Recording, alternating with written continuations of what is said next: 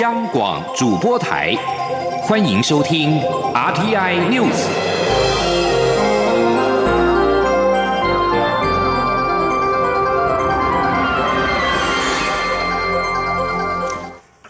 各位好，我是李自立，欢迎收听这一节央广主播台提供给您的 RTI News。武汉肺炎 COVID-19 疫情肆虐全球，蔡英文总统今天再次发表场听谈话，宣告台湾将打国际杯，提供口罩、药品及技术方面支援，协助国际社会共同防疫。总统表示，这些国际合作跟协助会在政府行有余力、国内的物资充足且防疫需求都能满足的前提下才会进行。台湾要让国际看见，不只是台湾 can help，更是台湾 is helping。记者欧阳梦平的报道。蔡英文总统一号上午在总统府场厅召开记者会，包括行政院长苏贞昌、中央流行疫情指挥中心指挥官卫福部长陈时中、外交部长吴钊燮以及经济部长沈荣金均陪同。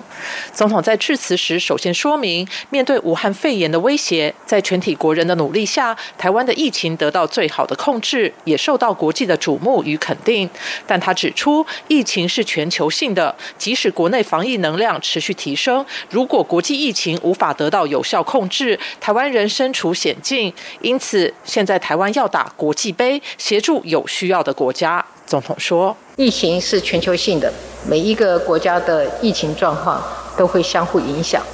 我们光是把国内防疫做好，并没有办法阻挡疫情蔓延。国际社会的各个成员必须集结力量，共同克服挑战。”前一个阶段，我们组好了国家队，在这个阶段，我们要打国际杯，跟其他的国家一同做区域联防，全面抗疫。总统指出，不论是快筛、疫苗，或是药品及防疫物资的超前部署，都有非常多国家积极寻求与台湾合作。在各国面对疫情扩散急需协助的此刻，他要告诉国际社会，基于人道考量。台湾绝不能袖手旁观，愿意在口罩、药物以及技术这三个项目对国际社会提供协助。台湾现阶段将捐赠一千万片口罩，支援疫情严重国家的医疗人员。后续也会是国内产能，给予国际社会更多支持。在药物方面，由于有些国家的临床研究认为奎宁有助于轻症患者的治疗，因此政府已经请厂商提高奎宁的产量，对有需要的国家给予。适当支持，在技术方面，则将分享目前国内利用大数据分析的电子检疫系统，让有需要的国家可以准确追踪确诊民众的接触史，进行有效的疫调，防止疫情扩散。总统强调，促成这些国际合作会在政府行有余力，而且国内物资充足、防疫需求都能满足的前提下才会进行。台湾要让国际看见，不只是台湾 can help，更是台湾。Is helping，在全球面对疫情的挑战下，要展现台湾是世界联手防疫不可或缺的一员。至于这些国际合作与协助对象是否包括中国大陆，总统表示，台湾愿意与世界上任何有意愿的国家合作，让国际社会体认到台湾愿意贡献己力。他不希望这件事情被过度政治化。中央广播电台记者欧阳梦平在台北采访报道。外交部今天也表示，台湾将对美国疫情较严重的欧洲国家以及友邦进行第一波国际人道援助行动。首先，美国方面在台美防疫合作架构下，提供美国迫切需求的口罩每周十万片，并再捐赠两百万片口罩，协助强化美国第一线医疗人员的防护措施。外交部指出，台湾跟欧盟是理念、价值伙伴，双方也共同合作对抗疫情。针对欧盟和疫情较严重的国家，捐赠共七百万片口罩，协助医护防疫人员建立互惠的防疫合作。中央流行疫情指挥中心今天宣布，国内新增七例 COVID-19 武汉肺炎境外移入病例，七例当中有一位自英国返台，其余六位都是从美国回台。这一波确诊名单也让台湾的确诊人数来到三百二十九例。指挥中心表示。目前台湾有累计三百二十九位的确诊病例，其中两百八十三例是境外移入，以及四十六例本土个案，确诊个案当中有五个人死亡，四十五个人解除隔离，其余住院隔离中。为了降低社区感染风险，中央流行疫情指挥中心今天也公布社交距离的注意事项，分两阶段实施。第一阶段采柔性劝说，建议人与人之间在室内应该保持一点五公尺，室外保持一公尺，包括聚餐、唱 KTV 等近距离接触的形式应该有所调整。搭乘大众捷运也应该佩戴口罩。第二阶段则将会采取强制处分。记者。江昭伦的报道。有鉴于 COVID-19 武汉肺炎疫情已经全球大流行，国内境外移入病例数增加，为降低社区感染风险，指挥中心指挥官陈时中一号公布社交距离注意事项，希望在兼顾民众合理权益并顾及国内防疫安全的前提下，分两阶段要求社会大众保持社交距离。该注意事项分别就餐厅、校园或办公室、大众运输、卖场或其他营业场所、排队人龙、特殊机构及其他特定场所等情境，提供维持社交距离的个别规范。第一阶段采柔性劝说，建议民众避免出席展览会、体育竞赛、演唱会等近距离接触的社交活动，也应该避免进入与卫生无关的娱乐等性质场所，并建议人与人之间在室内应保持一点五公尺，室外保持一公尺的距离。若双方正确佩戴口罩，则可豁免社交距离；但处于拥挤密闭场所，如搭乘大众交通工具，仍应佩戴口罩。若有较高几率近距离接触，无法有效维持一点五公尺的社交距离场所，又无法要求参与民众佩戴口罩，则业主应该停止营业。因应相关的规范，陈时中表示，一般民众常见的聚餐或唱 KTV 等聚会形式，都应该有所调整。陈时中说：“当然，我们希望不要大家都吃一盘菜哈，我们希望大家都分开来吃。”嗯，可以套套餐为原为原则嘛，哈，基本上公筷母匙当然是要的。那不过我们现在是一人一份，好，那能够有一个相关的隔屏，这些习惯可能要有一些改变了，哈，没有办法。KTV 如果能够维持距离，没有办法就戴口罩嘛，好，戴口罩仍然可以唱歌。不过如果戴口罩唱歌，真的要离远远一点哈，你用用力唱的时候，搞不好喷的比较远。至于校园内，由于是属于特定人在特定场所的聚集，因此只要能保持通风和维持一定的距离，不会要求学生都要佩戴口罩。若社区感染疑虑升高，则会进入第二阶段强制处分。届时，除了医疗、执行公务、卫生等必要性活动，其余非必要性活动，特别是娱乐活动，都会在禁止之列。必要性的活动也必须维持室内一点五公尺、室外一公尺的社交距离。至于何时条件下会进入第二阶段，陈时中强调，若提早公布，反而让民心恐慌。一旦时间到了，就会告诉大家。中国电台记者张超伦台北采访报道。为了加强居家检疫防线，中央流行疫情指挥中心也宣布新增居家检疫相关规定，只要违规一次，政府就会强制送到集中检疫所隔离，而罚款仍然维持新台币十万到一百万元。但是会根据时间长短进行开罚，除了不能领取防疫补偿金之外，也将会加征必要的费用。经济部今天正式宣布启动补助机制，协助餐饮业导入外送服务，帮助零售业上架电路通商，分别编列新台币一点六五亿跟一亿元的经费，加速业者数位转型，以度过武汉肺炎难关。即日起，有意响应的平台业者跟技术服务业者，可以向经济部提交方案，审核结果将会在十号公布。记者谢嘉欣的报道。武汉肺炎冲击实体经济，零售、餐饮业皆成重灾户。经济部一号公告要点，要协助这两大产业做数位转型，也就是协助餐饮业导入外送服务，帮助零售业上架电商平台。经济部说明，即日起开放外送平台、电商平台、技术服务业者递交申请方案，经济部将根据他们的服务对象、服务内容、计价方式、抽成比率等做审核。预计十号对外公告通过业者的名单及服务内容，供餐饮零售业者挑选最合适的方案来导入数位服务。当双方签订合约并导入外送机制，上架电商或建制官网，完成教育训练。后需由平台或技术服务业者先垫付款项，再向经济部申请补助款。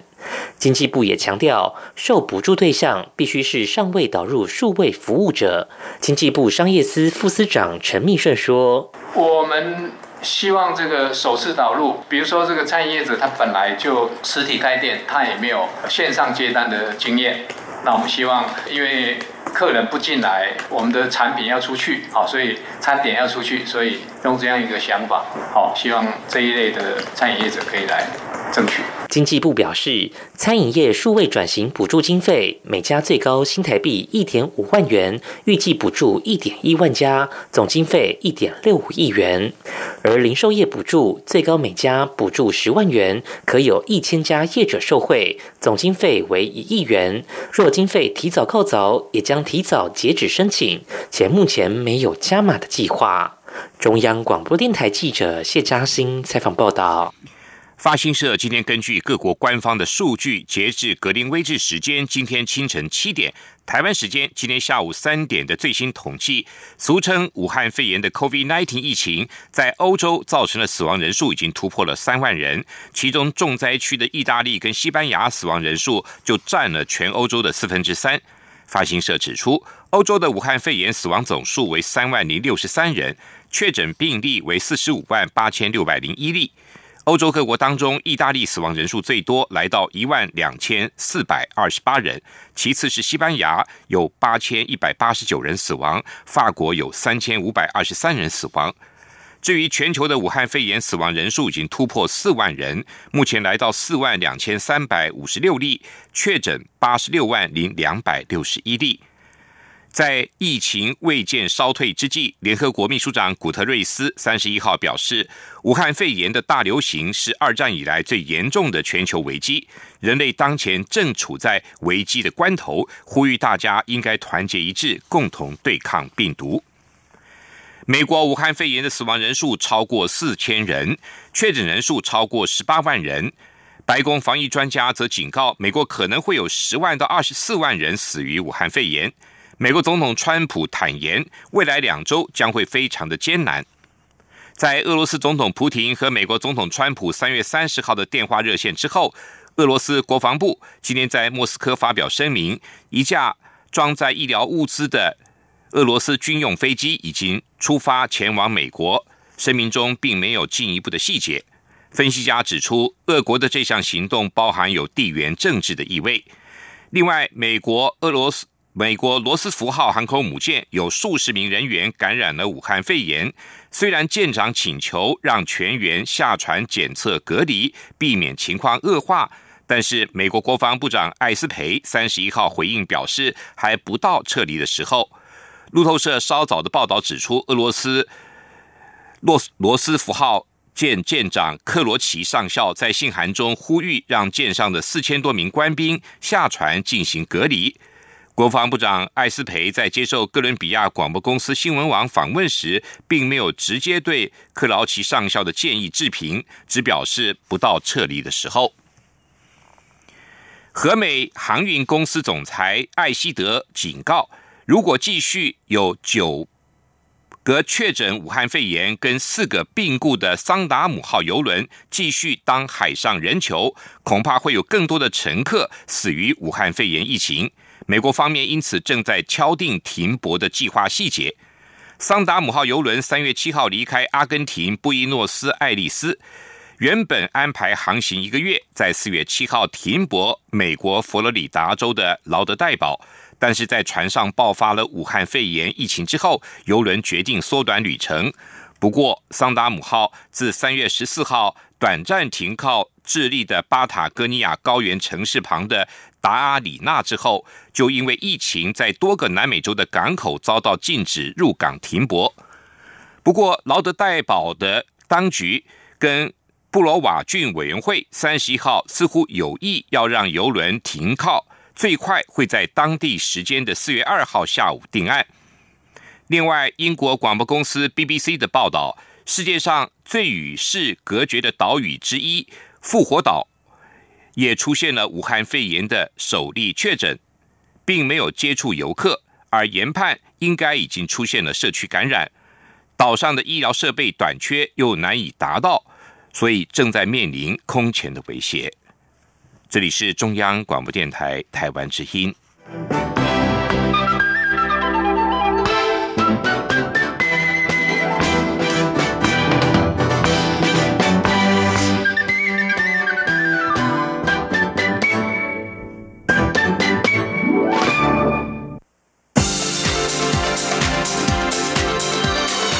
这里是中央广播电台台湾之音。欢迎继续收听新闻。欢迎继续收听新闻。清明假期即将开始，蔡英文总统今天针对防堵武汉肺炎 （COVID-19） 疫情表示，政府将展开第二阶段的纾困措施，行政院将追加特别预算新台币一千五百亿元。纾困的总规模达到一兆零五百亿元，目前正在做最后的整理跟盘点，会在最短的时间内报告。总统表示，政府会当产业跟民众的后盾。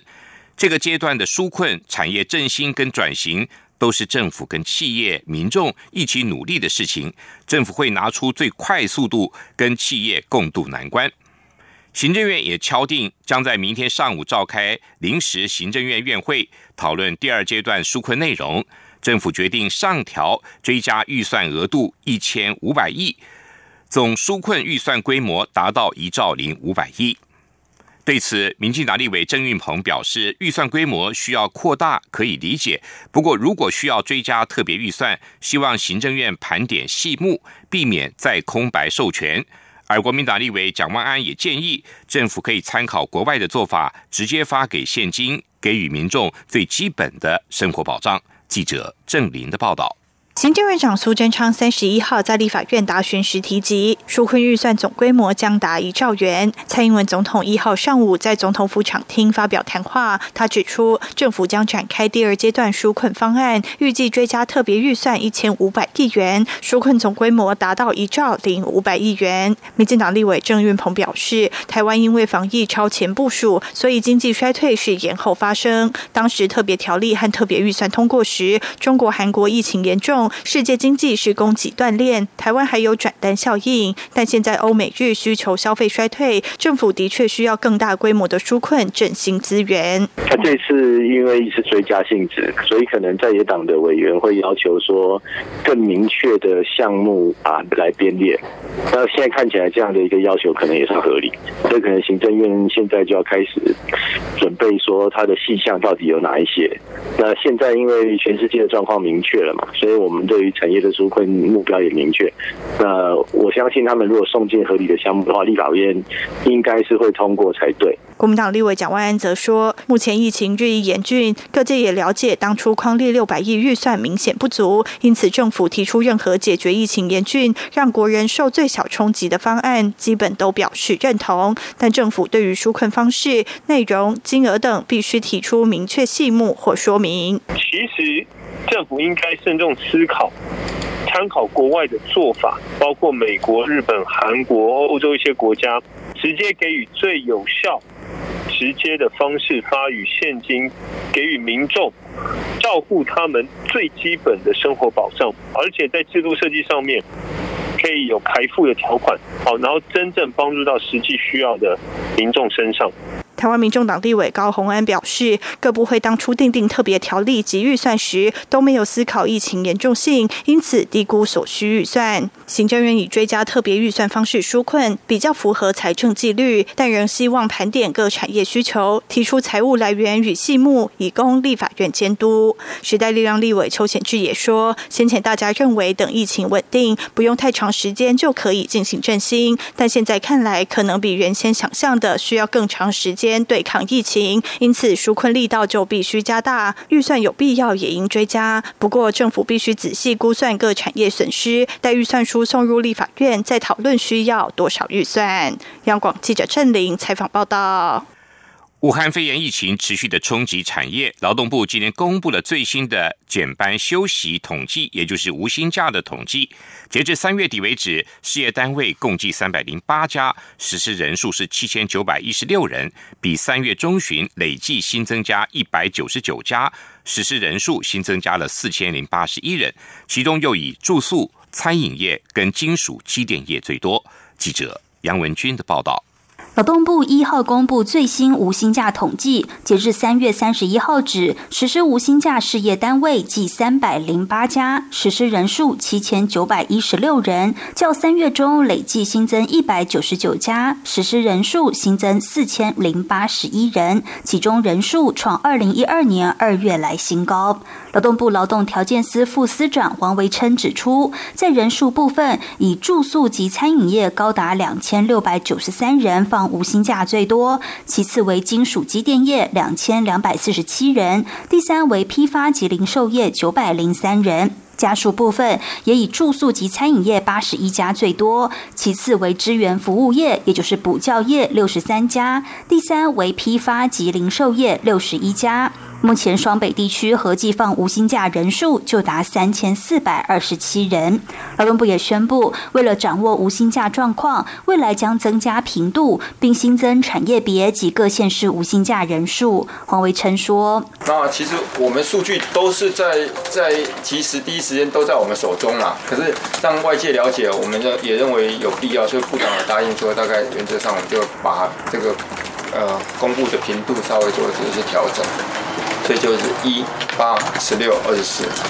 劳动部也强调，为了稳定劳工就业状况，劳动部已推动安心就业计划及充电再出发训练计划，降低薪资减损对劳工生计的冲击。中央广播电台记者杨文君台北采访报道。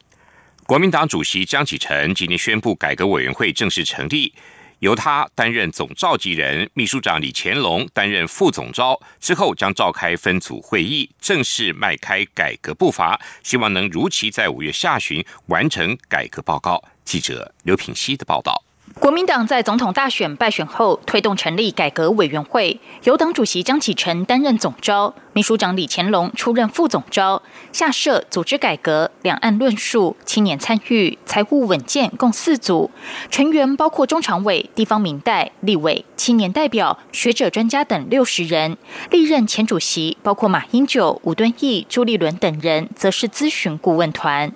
江启臣一号在中常会中宣布，改革委员会一号正式成立。依据规划，我们今天将正式成立中国国民党改革委员会，由我本人担任总召集人，由李乾隆秘书长担任副总召集人。接下来也将分组召开改革会议，正式迈开改革步伐。根据委员会运作规划，四个小组的召集人将由各小组在四月十三号前开会选任，四月底前完成分组讨论报告，五月提交改革委员会讨论。委员会在五月二十二号前提出总结书面建议。江启臣表示，目前正值疫情期间，考量防疫优先，召开会议的进度或有调整。国民党会努力达成在五月下旬完成改革报告的进度，如有延迟，也会立刻向中常会说明。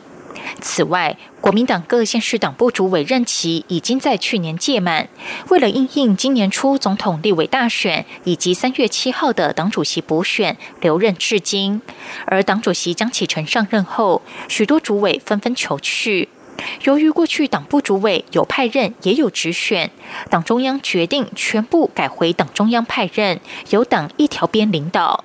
经过江启臣与党秘书长李乾隆近日到各地奔走，二十二县市党部主委人选已经在一号全数到位，其中五个县市的党部主委是新任，包括新北市党部主委由前立委黄志雄担任。基隆市党部主委由书记长蔡志颖升任，连江县党部主委由立委陈雪生接掌等，其余各县市党部主委都留任。谢龙介除了担任党副秘书长一职，也继续掌管台南市党部。央广记者刘聘熙在台北的采访报道：武汉肺炎 （COVID-19） 疫情全球扩散，一些国家开始透过无人机来执行防疫宣导，以避免人群接触。台北市第一座无人机教育体验中心今天在台北高中揭牌启用，由师生现场示范无人机群飞秀，以及飞行的防疫宣导，展现城市教育的学习成果。记者郑祥云、陈国伟的报道。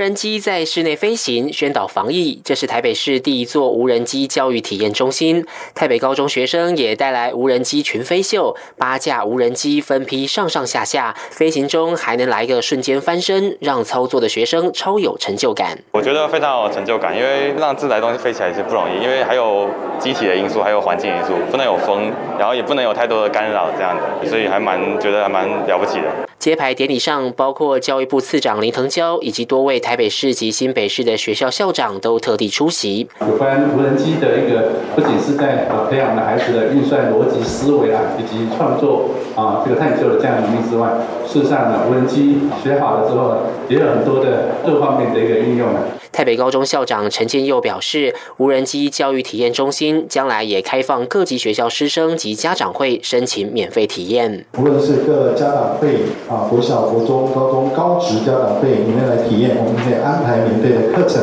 让你们体验无人机它的教育，以及它最后到底我们这样的学习可以教给孩子什么。十二年国教课纲强调素养导向学习，学生们透过无人机课程学习资讯科技与城市教育，不仅寓教于乐，也将能因应瞬息万变的人工智慧新时代。中央广播电台记者郑祥云、陈国伟台北采访报道。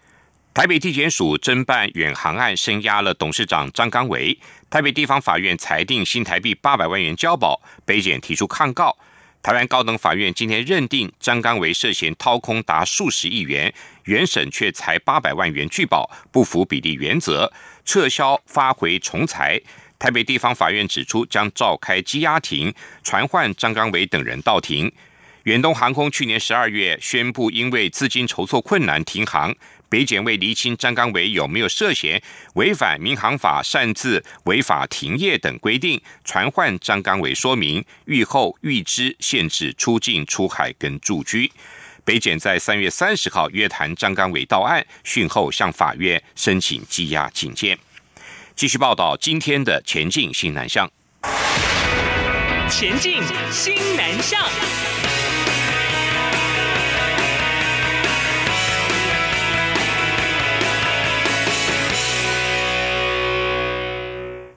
台湾抗疫外交再出击，台湾蓄积生意公司捐赠武汉肺炎 COVID-19 检测试剂的套件给马来西亚卫生部。中华民国驻马来西亚代表洪慧珠跟马来西亚卫生部部长阿汉巴巴都出席见证。中华民国外交部表示乐观其成，并且肯定我国生医产业和西南向友好伙伴国家的合作交流，一起为防疫贡献心力。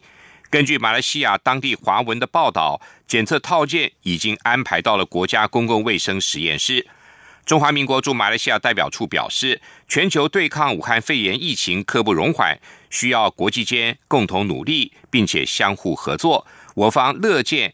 蓄积生医公司捐赠马来西亚为数可观又品质保证的检测套件，为马来西亚的防疫尽一份心力。金管会三十一号表示，同意兆丰国际银行向印尼主管机关申请设立雅加达代表人办事处。国内银行在国泰世华银行、以及上海银行和北富银、台银、一银等银行，另外中国信托银行也在印尼设有子行。金管会银行局指出，兆丰银行为了掌握西南向趋势，强化东协市场的布局版图，扩大海外业务规模。规划设立雅加达代表人办事处，以了解当地金融市场的发展，跟掌握潜在金融业务契机。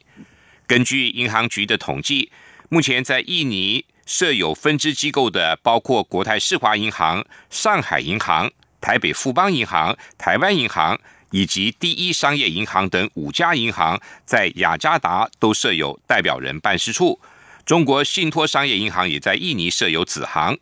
金管会强调，印尼当地并没有开放外资银行设立分行，因此目前只有子行跟办事处。银行选择到当地设立办事处，主要的原因就是因为如果承办国际的连带等业务，可以透过办事处搜集当地的相关资料。以上这一节 RTI News 由李自力编辑播报，谢谢收听，这里是中央广播电台台湾之音。Música